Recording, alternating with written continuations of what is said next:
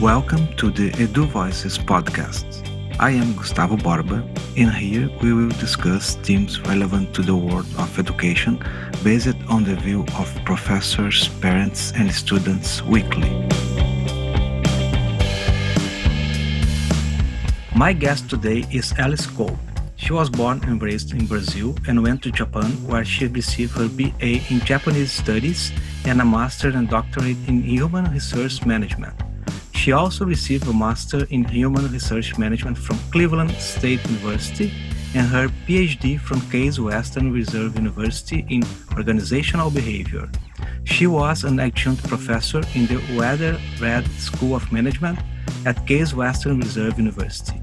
Alice Kolb is the president of Experience Based Learning Systems. She recently published with David Kolb a book titled Becoming an Experiential Educator Principles and Practice of Experiential Learning. She and David received in 2008 Educational Pioneers of the Year Award from the National Society for Experiential Education. Alice, thanks for your time. It's a pleasure and honor to have you here with us. Hi, Gustavo. It was an honor to be with you today, and um, I'm really excited about sharing with you our work along Dave Kolb on experiential learning theory.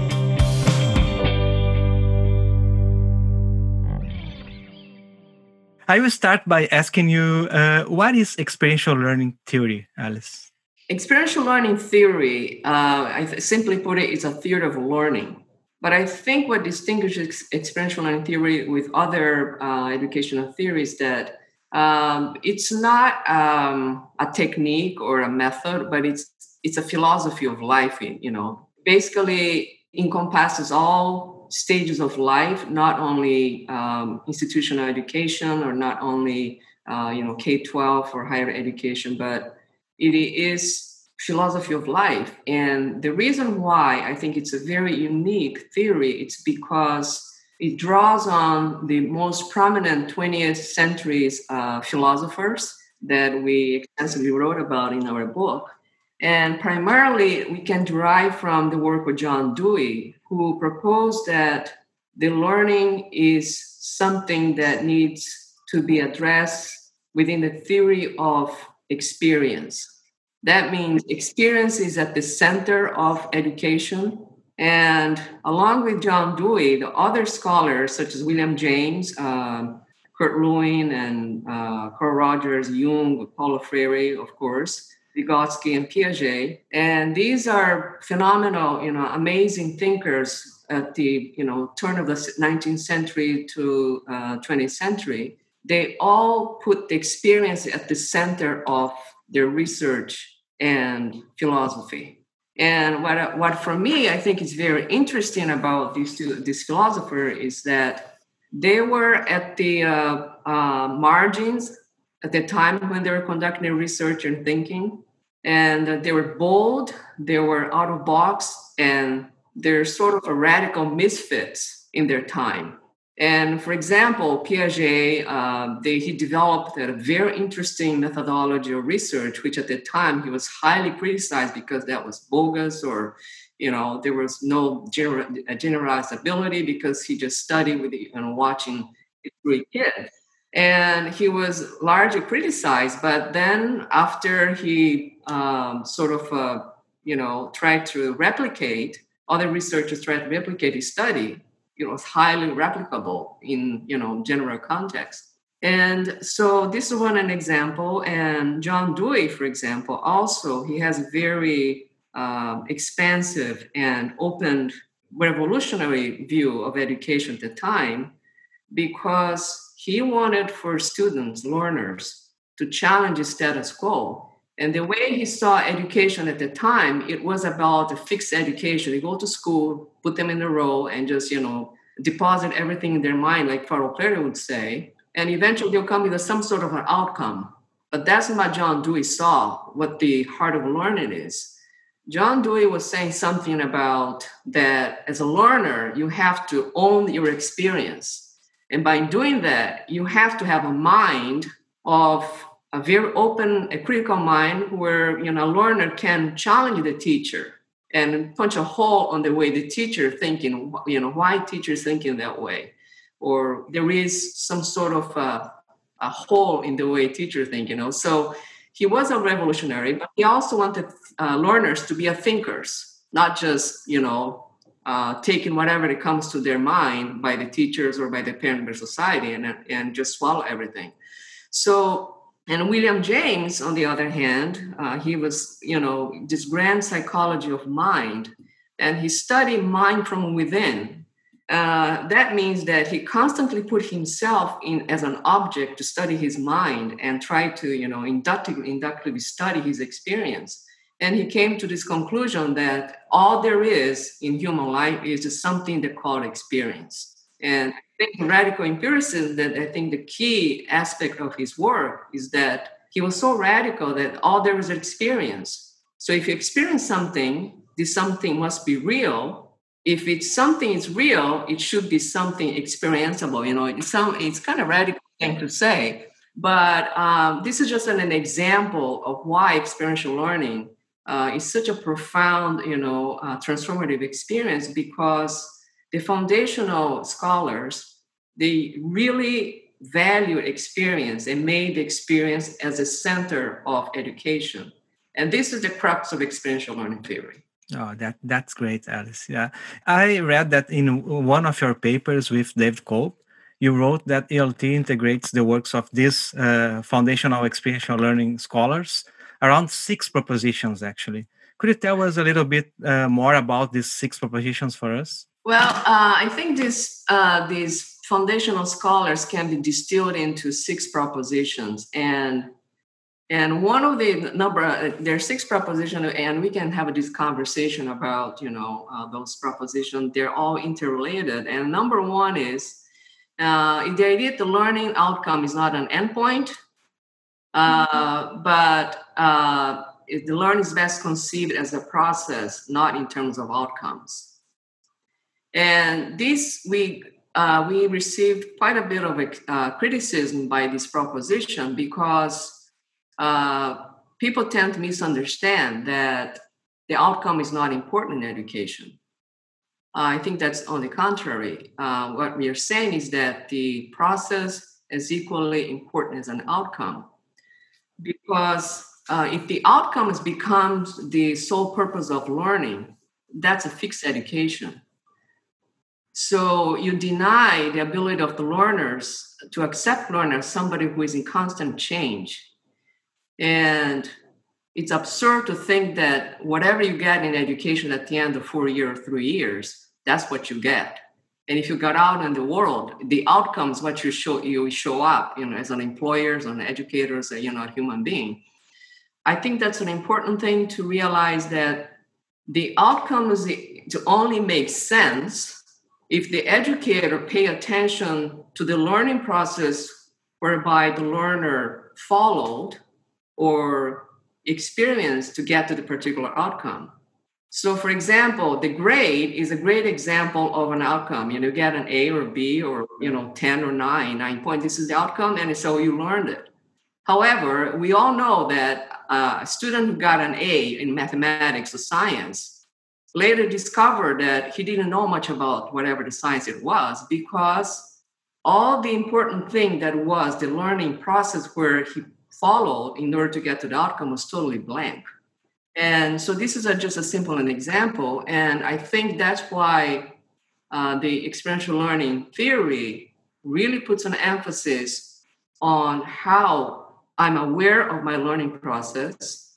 And as an educator, how am I aware of my learner's process whereby he or she, you know, is learning something. So that's a great difference between, you know, the fixed education based on uh, outcome based education versus learning and outcome coming together in a holistic process. That's the proposition one. Yeah, it's really important. Yeah, yeah, it make, makes total sense. I, I was discussing something uh, related to this with my students this morning because you know we have we, we should have at the end of the semester a grade but it's really important how you know you learn during the, the term because they will have a lot of different experiences they will share their their thoughts with uh, with each other so this is you know more important than a grade at the end but i agree with you i think both things are are connected actually. Yeah, absolutely. Proposition number two, uh, I think this is an important thing. And as we learn new ideas, we also modify the old ones and we discard old ones as well. That means, and, and I think this is what I, experienced also in my uh, my teaching is that because learning is such a dynamic process, learning and, uh, happens all the time when a student come into classroom or you encounter someone in different learning spaces you can't assume that the person doesn't know anything. He or she already came with you know, a plethora of experiences and some of them they come with a lot of misunderstandings about a theory or you know a field of knowledge and so forth and i think this is what dewey was very aware from the very beginning is a belief system that we tend to come to a situation uh, where we believe something, um, you know, and we we got to the belief from because we learned from a community, from our parents, or interaction with other, you know, uh, people, and so in order for us to understand our process of learning and to be more effective learner, we have to understand that our process of learning is filled with misunderstandings and also not understanding certain things. So, as an educator, we have to understand that in order for us to introduce a new idea to a learner, we also have to modify their existing neuronal networks of the student. And as an individual learner, also, I think we, we all have this experience of we, you know, hanging on to old habits.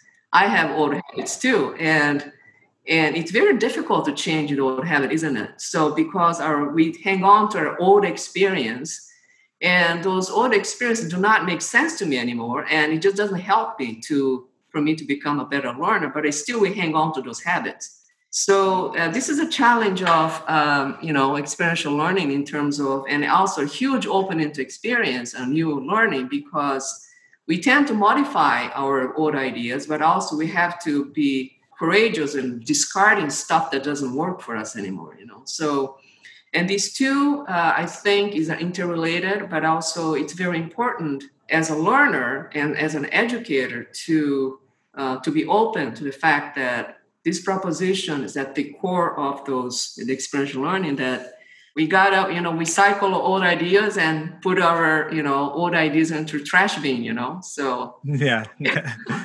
Sometimes it's better yeah. It yeah. changed the mental models and everything. Yeah i agree with you. What about the third one? So i think the third one uh, effective effective learners are capable of balancing the opposing mode of the learning cycle. So because experiential learning it's really embedded on the tension you know with the tension among you know uh, reflection and action and you know experiencing and an abstraction, we are constantly negotiating, you know, within ourselves and when to believe in our feeling, the sensation, and when is that my sensation is actually not real or it is real, but in order for you to make a, a decision or informed decision about, you know, my actions, we have to be balancing this opposing mode of tension, creative tension between those four modes of learning cycle. And that's what I think it is uh, very critical to understand that sometimes it's very easy to act on simply on an emotional sensation, you know. Uh, but if you think about if you step back and you just put your thinking into it, actually thinking helps create a frame around why you're feeling that way, for example. And so it will, the thinking will help you put a framework around your emotion and feeling and sort of a guide your feeling in a way that makes sense to you.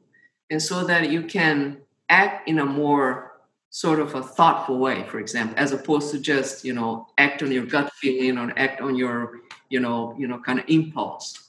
And on the other hand, if you got stuck in your thinking and you just have your, you know, thinking just, you know, uh, the, the, the concept just guide your action, then you mean that you're not allowing the experiences coming in to influence your thinking. And that also does not, uh, I think, lead you to a more productive or more sort of a holistic approach to learning because there's no tension between the thinking and feeling there, you know. So to be effective learner, I think you have to be open to be constantly negotiating among these four tensions of the experiential learning cycle. And I think that's what, in nutshell, I think is the proposition number three. It's really connected to the, the others too. Yeah. I think all the, the propositions are connected, but this one, it makes total sense with the second one, for example. Shall we go to the proposition four? Yes. Learning never ends. I think, you know, I thought it was interesting that um, I had a learner recently. Uh, she watched the video that I created on, you know, this is experiential learning and learning cycle. And she wrote to me saying that it was so freeing to know that learning does not stop at school. And she was very excited and she was very, um, very curious to learn, but it was freeing to her that learning does not end at school and uh, I think this is what that's a bad rap for school, you know. So that means that in another way to look at it, and her life probably is much richer outside the school, and she learning all those things. Probably she felt that all these, you know, important things that she's learning outside school is not validated. And this is the, I think, the educational institution have to grapple with that the way we organize our learning in school is only a part of it. So. Uh, I think uh, the idea of the lifelong learning is that experiential learning offers a new lens and hopeful lens that we continue to learn. We're born to learn. This is how we are wired, and we don't stop learning until we die. And also, and it's your choice. Also, you have to make a choice with there. Am I going to be a learner who can learn and open to learn uh, throughout my life? You know, so if you are a child, you can see the child, the learning machine. You know, if you have a baby, and you can see the baby is just open to learning all kinds of things. And of course, because of the uh, holistic nature of the experiential learning, uh, I think the learning changes as stages, you know, move on to the higher stages. But nonetheless, it is a constant learning proposition, and this is what lifelong learning is all about and I think that's what experiential learning proposes. Could you tell us more about the fifth one? So, because the, the, this one is really important. Learning, uh, you know, we are always learning, and maybe sometimes we go to school and we unlearn. I think that's that's the, the point. Yeah. So it's it's important to have the our open mind to you know learning every environment, and I think the schools, and universities sometimes they you know work as they have all the answers and a student if you, you are not there you are not learning that that's not true so this one is really important i think yeah i think this is uh, you know i was reading a book by um uh, I think uh, Nachmanovitch is the guy who wrote Art of Is, and I like his work a lot. And and I think other people also say that you know life is you know it's all about unlearning. yeah.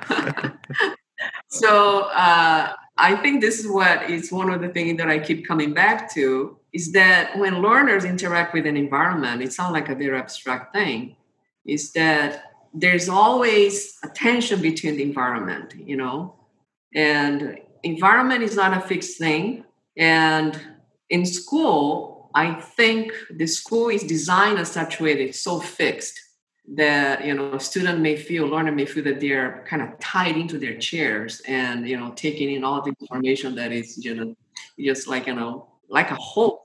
So the water is just and i think even in my experience as a young you know learner in, in school i felt like i was always tied into my chair or that i was bound to all those theories and concepts and abstraction that frankly at the time didn't make much sense to me you know? But at the same time uh, what i realized is that i was making sense on my own. And so this is what i think is important to realize that um, and this ties into my interest in study on the learning spaces. It's because a learning space needs to be dynamic so that you can be open for the student to grow, you know, challenge their learning, they challenge their, their the way they're thinking and experiencing, but also give learner the ability and power to change their environment. And so the thing about you know uh, the the learning space is that we are capable of creating learning to fit our needs.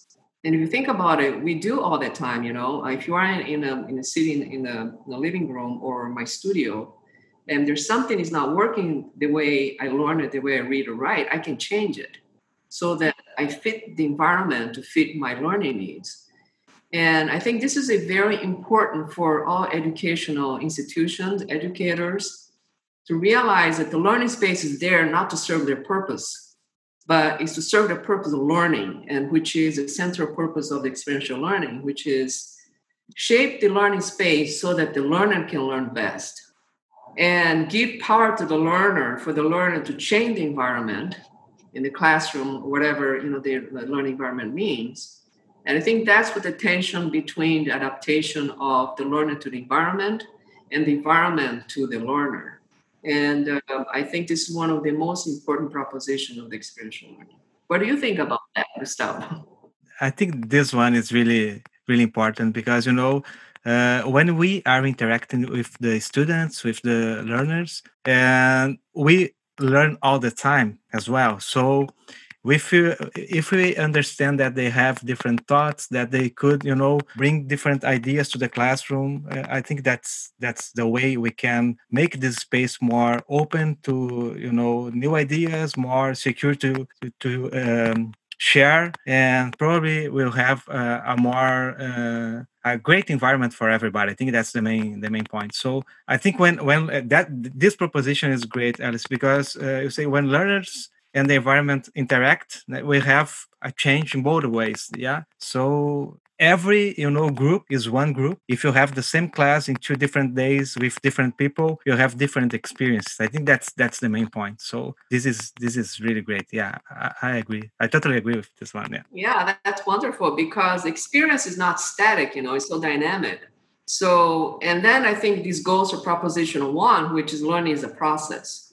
So the outcome of the learning that happens in one classroom uh, in one instance it can be totally changed in the next one you know? So that's why i think the idea of the fix- fixation outcome is an illusion because learning never ends.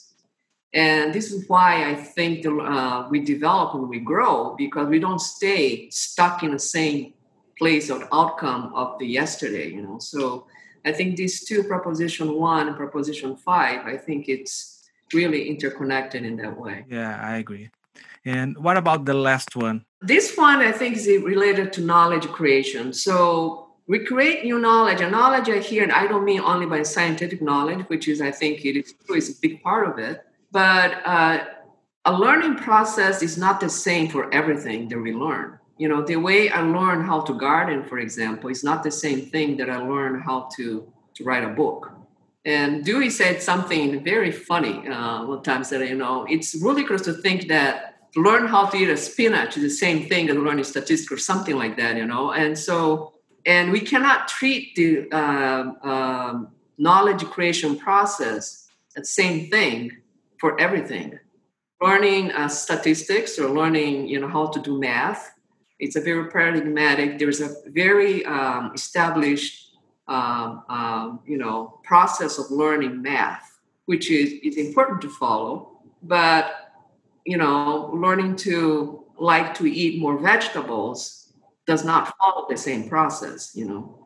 So I think this is a very simple, but I, th- I think is important distinction that we have to make. For example, for me to learn how to be more empathetic, probably if I place myself in the learning cycle, probably I will spend far more time in experiencing the other.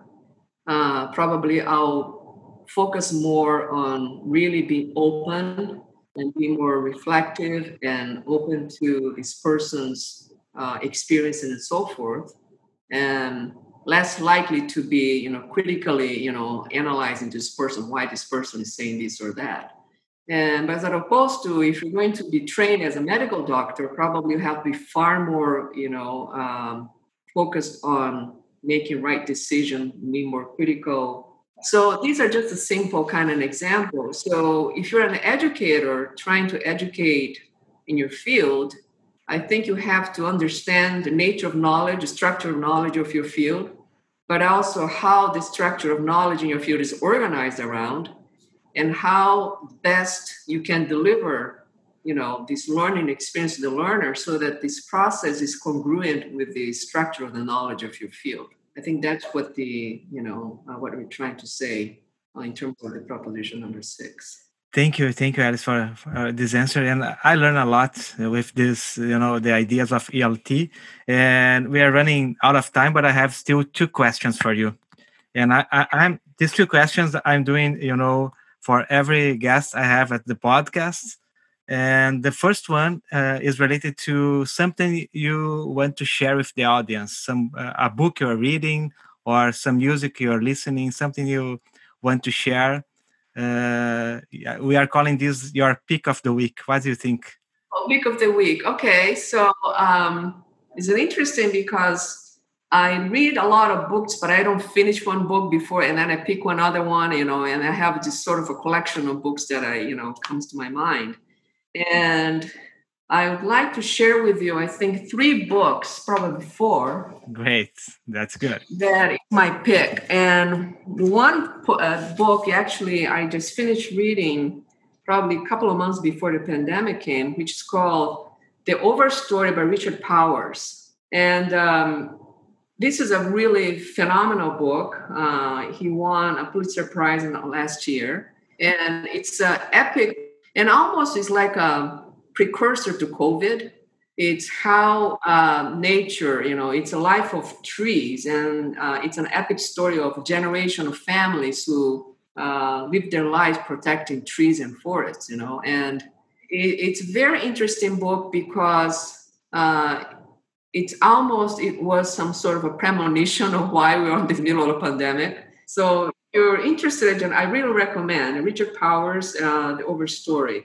It's a phenomenal novel, but also it has so much realism to it that it's really, you know, it's riveting. It just really grabbed my attention. So this is one, and the other one also is related to nature. I've been reading a lot about, you know, nature book, and this is by The Hidden Life of Trees by Peter Holden, and um, this is a real story, and he's a fascinating fellow who studied trees for you know many many years. And he write a book about which is scientifically i think it's already proven that trees do not exist in isolation. They communicate with each other. There's a huge community of uh, network of families within the forest. They protect each other they nourish each other and um, they communicate with each other so the forest is not just a single tree, but it's made of huge, you know, community of trees and enzymes and microorganisms that communicate each other to sustain the forest. So this is again, I think, is related to pandemic. How we should learn how to live with the nature more harmoniously. So um, that's a third one. And the other one is, I think probably you know about this, is Paulo Freire. And it's called Letters to Cristina. This is the book that he wrote about his reflections. And he wrote a letter to his niece, uh, Cristina, for years, I think, on, the isol- on, on his exile. And it's a fascinating uh, reflection on his life. And the reason why I think this is really important because it shows as a foundational one of the foundational scholars he was deeply involved in examining his his thinking and why he did he did think that way how, why he experienced that way. And it's incredibly informative to understand his life but also for me how much of experiential educator he was. Uh, he was courageous and he was open and also he's critical the way he made sense of his thinking. So in some way he's always correct in the way he thought about things and and he came back to his experiences and memories and so forth. So from time to time i take up on this book and and uh, this is one of the things that i'm paying attention right now. And i truly recommend for educators particularly in brazil to have a look at this book letters to cristina. Oh great. Thank you. Thank you alice thank you for you know uh, i will put at the website all the the three books and then people could buy this uh, especially this one because it's related to paulo freire and it's it's great for us. So I, I will ask you a final question that's you know really hard to answer is what does education mean to you? Education for me i think right now um, simply put it i think it's the way i live my life I think my life was there's a pre experiential learning and a post experiential learning. And uh, I think my pre experiential learning life was pretty much, it was very kind of traditional kind of teacher, you know. Um, I thought teaching was about, and I enjoy my teaching. I started teaching very early in my life. And I thought about, you know, it was going to class and tell students what to do and, you know, uh, develop course plan and deliver that. And if they answer the questions correctly, you know, they got an A or whatever, and, and they gave me good feedback that I was a good teacher and I was happy with it, you know. But my post experiential learning, I think that really shook up to the ground, and that was my stuck and struck moment and made me very unhappy because it just, you know, questioned my kind of self confidence. I was a great teacher. when In fact, I realized I wasn't. And I think experiential learning really, um, I think, opened my eyes that um, in order to become a good educator, I think you have to approach, in my case, I have to approach uh, helping others learn the way I approach my life, you know. So I think that's where my learning is right now. So the way I live my life, the way I face the uh, challenges and trials of my life, um, I think is is now different the way when I engage with my learners and my students or people that I'm helped to learn, you know, how to approach, um, I think, the journey of life. So in that sense, I think if approach, I think education that way, uh, another insight that I had is that the teaching become much harder because the teaching is not only something that you go to some place and deliver and come back, but it's something that stays with you, you know. However, another thing, the insight that I had is that if you approach, I think, teaching and learning as part of your life, uh, teaching and learning is never boring because uh, life keeps throwing things at you that you have to, you know, grapple with. And I think that's the same way with, you know, education, you know. So uh, it's part of your life. And as long as I think I don't limit my role of educator, something that I do to change somebody, I think the change is part of it. But my primary I think stance right now is somehow create a learning space where a person can change, you know, can naturally change. And that's where I am right now in terms of, uh, you know, how I approach education in general. Wow, that's great, Alice. Thank you. Thank you for, you know, this moment. It was amazing. I learned a lot with you. And thank you for all, you know, the things you are writing and, you know, researching because I could tell you and you know it that I change I changed the way I teach because of ELT and nowadays I think I have a much better experience with my students because all the concepts that eh, you worked for you know many years and i think just like me there's a lot of people around the world that are, are, having this kind of experience. So thank you very much for everything and it was a great pleasure to be here with you. Oh thank you gustav and i, I thank you so much for you for you doing all this wonderful innovative work in brazil and, and spreading the word of experiential learning. And i look forward to our continued collaboration in the future. Thank you. Yeah thank you. Thank you. Bye O Edu Voices é uma produção do Instituto para Inovação e Educação da Unicinos. Este e outros episódios você encontra no Spotify, Apple Podcasts ou no seu agregador preferido. A produção sonora é de Gabriel Tassinari. Eu sou Gustavo Borba e nos vemos em breve.